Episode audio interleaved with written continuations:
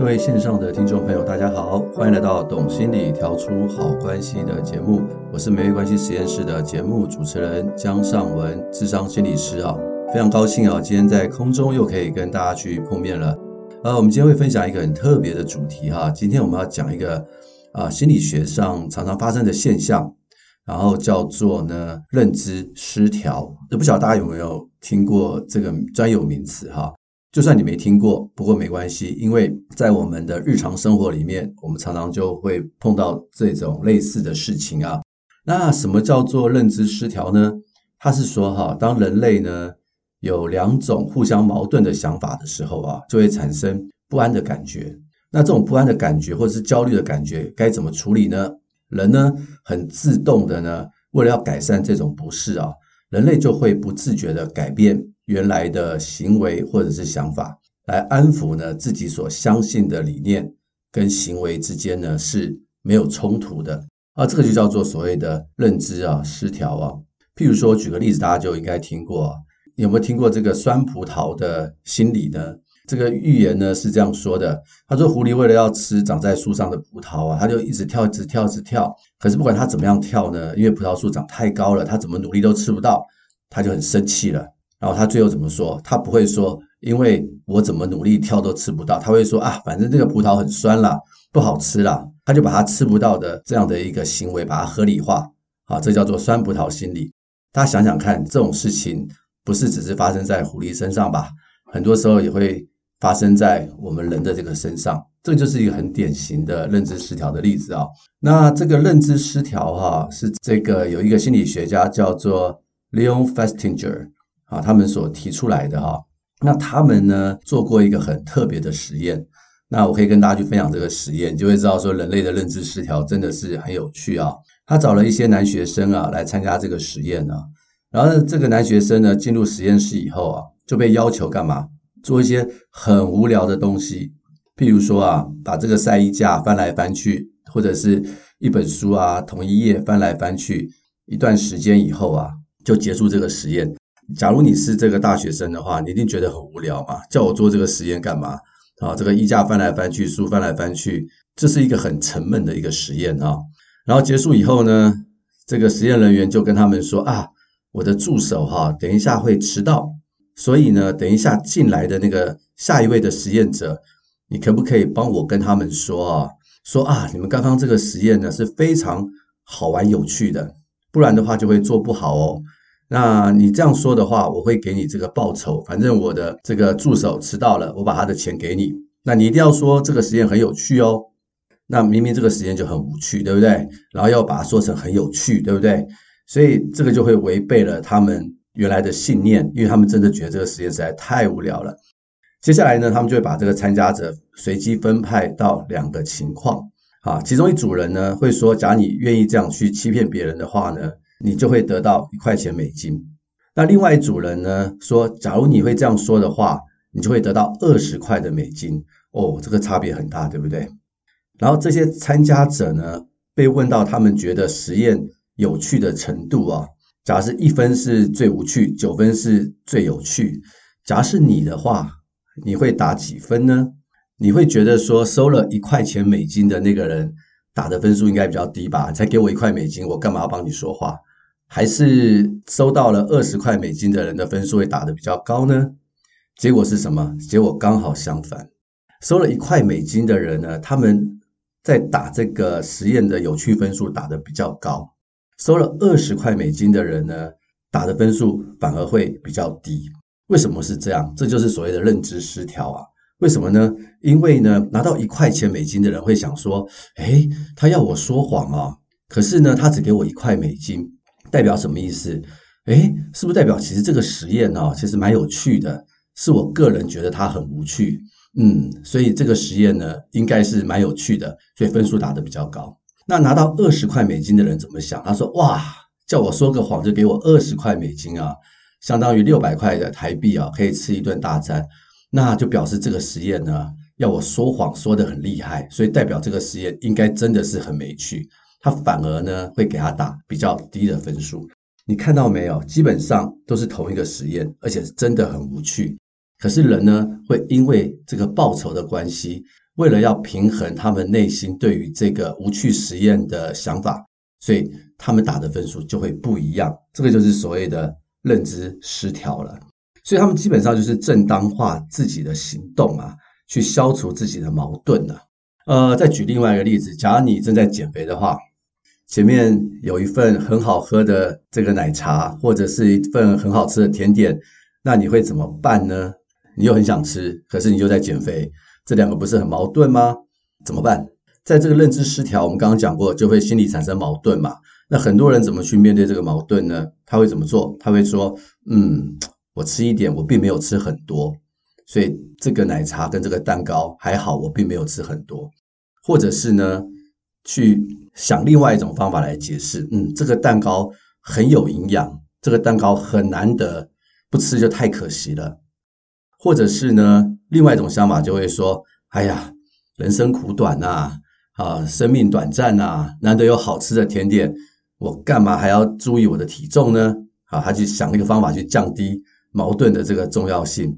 非理性的话就会说：“哎呀，从来没有实验去说明吃蛋糕或者是喝奶茶会导致肥胖，完全的活在自己的世界，忽略这个实验的证明。”那另外一个就是说：“哎呀，这不是我要吃的啦，是我朋友请我的。”啊，我不吃的话就很不给他面子，所以我要吃，啊，就把自己的责任推到别人的身上。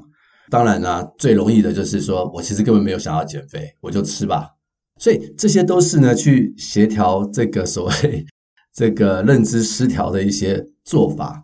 但事实上，最原始的是他是想减肥，只是刚好面对到了甜食，那他得找一个理由呢，去说服自己去吃这个甜食是没有问题的，去降低自己的焦虑。大家听了我去分享这个心理的这个现象，会不会觉得自己常常就处在这种所谓认知失调的状态呢？然后呢，又不知道该去处理这焦虑，就找到一些所谓合理化的一个理由啊。呃，我的这个咨商的个案呢，就是这样啊。他每次来跟我咨商的时候，总是抱怨他的工作，他的老板如何如何对他。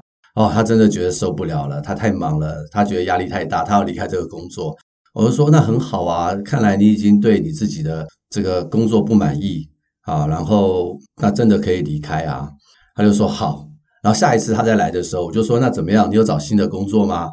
诶，他就发现了上一次他说他想找新工作，结果呢，这次智商师居然记得问他这件事情，可是呢，他其实并没有付诸行动。那他怎么办？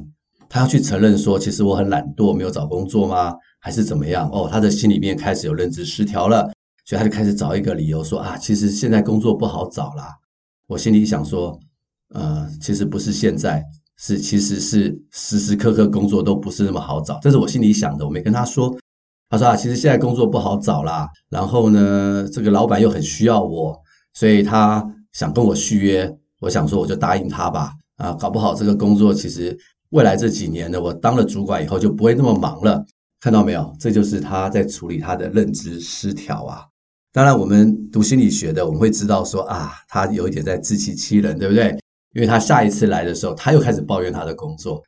那重点是什么呢？重点是他假如一直活在这种所谓的认知失调，又不断在合理化他自己的行为的话，那他就会面临到一个困境，就是他会处在这样的一种负向的循环当中呢，就会一直的走不出来。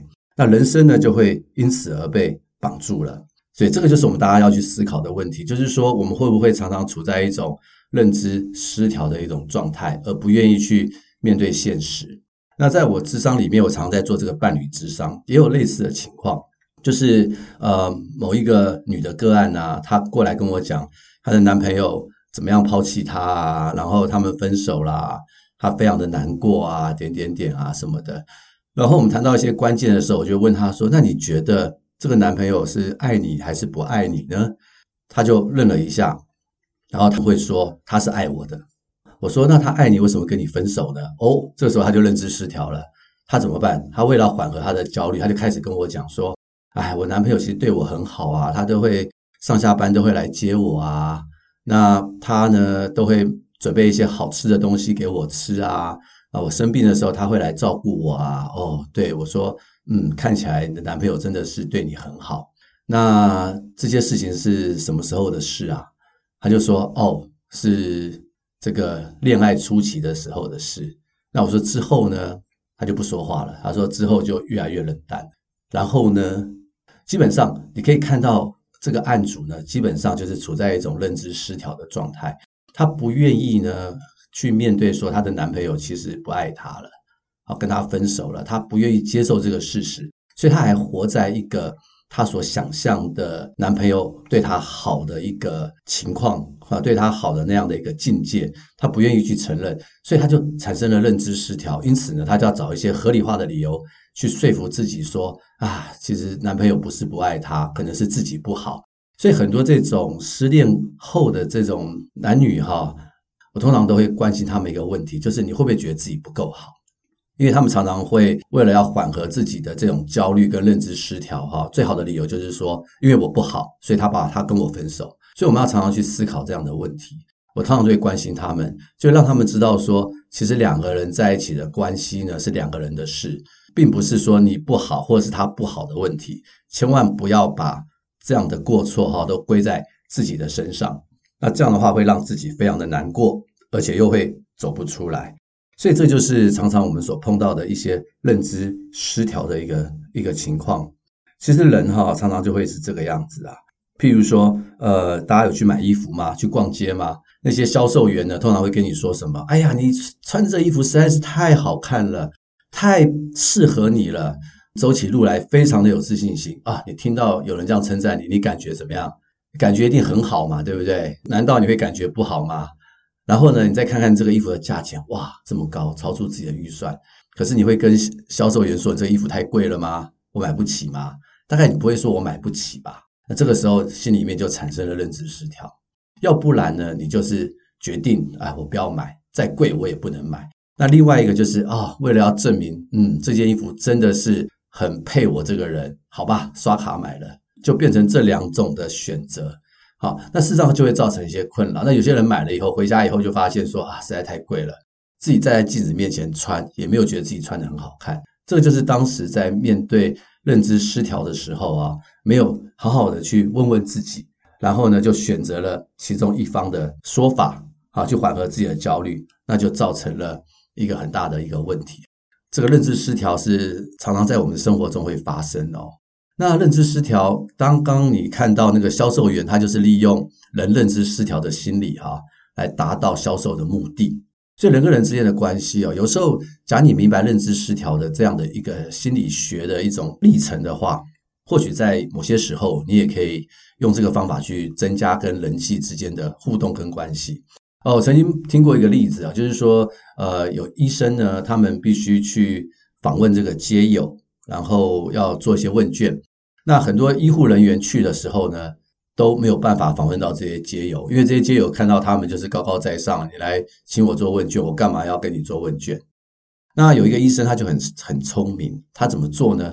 他去找街友的时候，他就蹲下来跟他说：“哎，其实我在做一份研究报告，我很需要你的帮忙，然后我相信呢，你的帮忙啊，会给我们非常宝贵的意见。”然后这个街友一听就说：“啊。”你需要我的帮忙，而我可以帮你吗？诶，他的心里面就产生了一种认知失调的一种感觉，说我只是个街友，我怎么帮医生？可是这个医生却说，诶，我希望你可以帮助我，我真的很需要拜托你帮助我完成这个作业。诶，很多的街友就很愿意去填，然后写下他们真实的心声。所以呢，很多时候我们要是懂认知失调。在人的心里面的一种状况的时候，我们是可以拉近人跟人之间的关系。有时候在伴侣咨商里面，我也会听到有一些女性哈，或者是男性啊，一样啊，他们就是对他们的另外一半不断的送礼啊，不断的付出啊，不断的什么什么，然后另外一半呢，好像就是常常是无动于衷，然后他们觉得很痛苦。那到底这个关系要不要继续下去啊？点点点啊，我通常就会分享说，诶，你有没有想过，每次都是你在付出？那你最近快生日了，你想不想跟他说，哎，我生日要到了，你可不可以送我一份礼物？他说，我可以这样开口吗？我说，当然可以啊，因为你已经付出给他很多了，不是吗？啊，人跟人之间的交往应该是互相尊重、平等嘛。他们通常就会去试试看哦，哎，往往都会有一些不错的结果。当你开口的时候，只要不要太过分啊，太过分的是不行。当你开口的时候，假如对方觉得，诶，你平常都付出给我，我也愿意为你做一些事情的时候，他们真的会做。那人很奇怪，一个人呢，当他愿意做一些很付出给别人的事情的时候，他的心里面就会想说，我为什么要对你做付出这么大的事情？诶，是不是代表我其实很在乎你，我也很喜欢你？往往我们的这样的一个要求和期待，对方愿意满足的话，其实他的内心也会跟着改变。他会借由这个行为而改变他的态度。为什么？因为他不能认知失调，常常就是如此。你会发现有一些人，其实他们好像平常很冷淡哈，但是当你呃很需要的时候，他们会伸手真的去为你做一些事情，其实代表他心里是在乎你的。只是说我们会不会给他们这样的一个机会？所以有时候我们不要一直付出给别人。当我们需要被照顾的时候，我们也要勇敢的去提出来。诶，我需要你的照顾，我需要你的帮忙。其实别人是很乐意去帮我们的，不要怕真的去麻烦别人。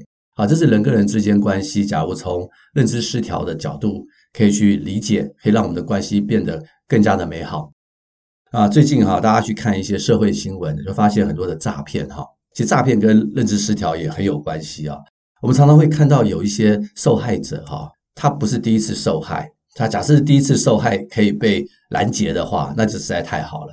往往有些受害者是很多次的受害，不不断的汇钱啊，汇了十万，然后对方又说怎样怎样，又再汇十万，而且会啊会啊会啊会到后来被警察所阻止，然后被警察阻止的时候呢，他还说他不是诈骗，他是真的啊，他是真的喜欢我啊，我必须帮助他。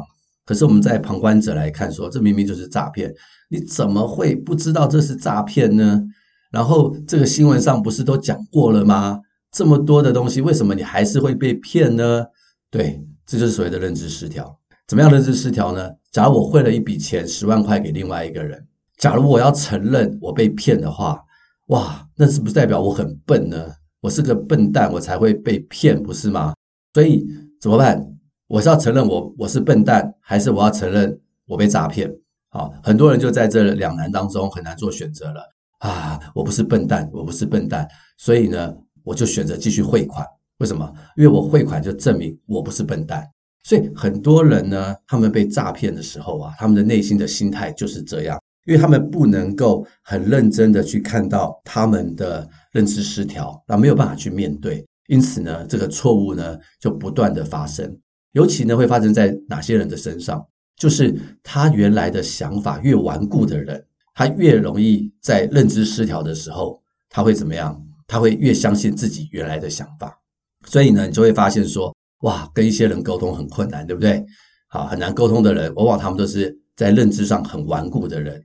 你要撼动他，你要改变他的想法，他很不容易。为什么？因为他要是相信你的想法，他就不相信自己的想法。他就认知失调了，那他又是这么顽固的人，那他怎么办？他只能相信他自己，要不然他就觉得自己好像是 nothing。所以很多顽固的人很难沟通的原因就是这个样，不一定是他顽固，而是他没有办法去承受那个认知失调所带来的不安跟矛盾，所以他就宁愿相信他自己，明明是对的，他还是要死鸭子嘴硬。这是因为认知失调，他没有办法去协调的一个结果。这在我们的智商室里面常常会碰到啊。就是说，我们有一些人呢，我们常说他的一些信念是很非理性的，他不是一个理性的信念，他有很多的家规、很多的传统，还有很多的一些让我们觉得很非理性的信念。那这些非理性的信念，哈，他要是自己一个人过，大概没问题吧？啊，因为他跟这个社会、跟旁边的人没有太多的互动。但是他要是跟旁边的人有互动的时候，他的非理性信念就会造成其他人的困扰，会造成他自己的困扰。这时候就可能会造成一些身心疾病了。所以，我们常常发现有一些忧郁症的患者啊，他们一直活在过去，他不是活在当下，也不是活在未来，他们活在过去的一些那种结里面，打不开。为什么呢？他就会说，不应该是这样子啊，为什么会发生在我身上？为什么我这么倒霉？为什么他要这样子对我？为什么？就是他那个结呢，打不开，他很多的那个非理性信念没有办法去解开，因为他一旦解开的话，他可能要接受这种更残酷的事实。也就是认知失调后的一个结果，所以他宁愿保护他自己，但是呢，代价就是他得到了忧郁症，常常也是如此哈。所以大家去想想看，说今天我的内在、我的认知是不是一个很顽固的？假如我很顽固的话，我可能要想一想啊，我跟身边人的关系，我跟伴侣的关系，跟同事的关系，跟老板的关系，或者是我跟亲子的关系，会不会是因为我的顽固，而我没有办法去，当我认知失调的时候，我能够去接受新的事物，我没有办法去忍受这个认知失调，所以我就回到我自己身上，反而造成了很多自己跟他人的困扰。大家可以去想一想哈。那最后呢，大家可能会想问说，那我碰到认知失调的时候，我要怎么样去面对它，而不是找一些理由去合理化它？对，没有错。我们要去想一想，就是说，当我们内心有冲突的时候，有这种所谓认知失调的冲突的时候，我们要想一想，就是说我内心的真正的冲突是什么？我此时此刻真正的冲突是什么？我的焦虑跟不安是什么？而不是很快的就不去思考，然后就让那个潜意识带着你跑。譬如说，我刚刚讲的例子啊，当店员说：“哇，你穿这个衣服实在太好看了，这件衣服就是天生的，就是为你所制作的。”你听了之后，当然觉得很很开心嘛，被人称赞。可是呢，这只是一种感觉，它是不是真实的状况不知道。所以我们就要停下来去想一想：我想买，但是我的冲突是它太贵，这个冲突到底是什么？那这时候该怎么办？去分辨一下，不要立刻做决定。像很多人呢，他们很喜欢购物的。我都会跟他们讲说，你不要买，你只要看就好。你真的要买的话，之后过一个礼拜，你再回来看好几次，你确定你真的需要的话，你再买。千万不要当场去下手，因为当场下手的话，可能都是因为你无法去处理认知冲突或是认知失调所带来的这个结果。所以我们要去想一想，停下来想一想，去分辨一下，不要立刻做决定。然后过了几天以后，你真的想买的话，去想一想你内心的选择是什么。好，我刚刚讲，我刚刚只是在讲这个购物的例子，朋友之间也是啊。很多时候，有些朋友会请你帮忙啊，有些人就很难去拒绝别人，那导致的结果是什么呢？把自己累死了，然后自己觉得好辛苦啊，看到别人都不负责任啊什么的，点点点。尤其在工作里面，这种情况还蛮多的。所以呢，当别人请你帮忙的时候啊，你会觉得说，哎呀，我好累哦。可是我。我要是不帮他的话，我就不是一个好人或好同事啊，有冲突了，对不对？不知道该怎么处理了，对不对？那太快答应的话，就把你累累死啊；拒绝他的话，就觉得自己不是一个好同事，怎么办？就说，哎，让我想一想，让我看一看我的行程表，让我看一看，让我想一想，我有没有办法去帮你？就是让我想一想，不要立刻做决定。这是一招很不错的方法，可以去面对我们的认知失调。那第二个就是说，当你在想的时候，你要理解一件事情：任何的选择都有代价，你做任何的选择都要为这个选择去付代价。好，这个大家不晓得能不能明白？我常常碰到有些案主呢，他们想选 A，也想选 B，也想选 C，但是都不愿意付代价，所以他在他们的生命当中就很混乱，因为他们总是要挑好的，但不好的都不要。那现实生活中有可能吗？这种想法大部分都是停留在孩童的阶段。就是全有或全无的阶段，那事实上是不可能的事情。所以在日常生活里面，我们做任何的选择，我们就要为这个选择去付他要付的代价，这是一件很正常的事情。好，任何的选择都要付代价，所以我们要选任何事情，我们就要想它的代价。这样的话，我们在选择上就比较不会因为认知失调、焦虑不安而做错选择。第三个呢，当我们焦虑不安的时候，诶，这个想法跟我以前的想法不一样。那代表什么意思？诶，代表这是一个成长的机会。这个时候，我们也可以去增加新的认知，不是 A 的说法，也不是 B 的说法，有没有可能是 A 加 B 除以二呢？有没有替代的方案呢？当人呢认知失调的时候，我们人会想要去平衡，在这种平衡的时候，最好不要用一些很奇怪合理化的借口，最好是找出一些新的方法去处理我们在认知上的失调。其实很多的科学实验、科学发现都是这样。发现了问题跟原来想的不一样，觉得有冲突，怎么会是这样呢？然后呢，他不会去合理化说啊，本来就是这样啊，啊，这个苹果本来就是会掉到地球上啊，啊，不是这样啊，牛顿就不这么想，他为什么不往上面飞呢？对，因为认知失调，所以他就找出了这个万有引力定律。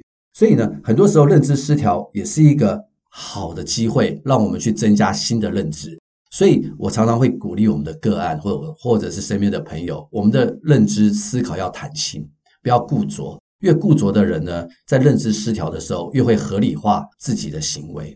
那基本上就会破坏关系。但是越弹性的话，当我们认知失调的时候，我们就可以重新去思考，到底这当中发生了一些什么样的事情。以上三个做法呢，可以提供大家碰到认知失调的时候，可以好好的去想一想。那我们今天的节目呢，就到这边结束啊！非常感谢大家的收听啊！希望今天的这一集的认知失调呢，可以让大家重新去想一想，当我认知失调的时候，我可以怎么去面对我们的生活？那也能够在这个认知失调的过程当中呢，找到新的解决方案，让彼此的关系更加的美好。也欢迎您继续的收听，也把这么好的节目呢，分享给身边的朋友。那我们就下回空中再见，拜拜。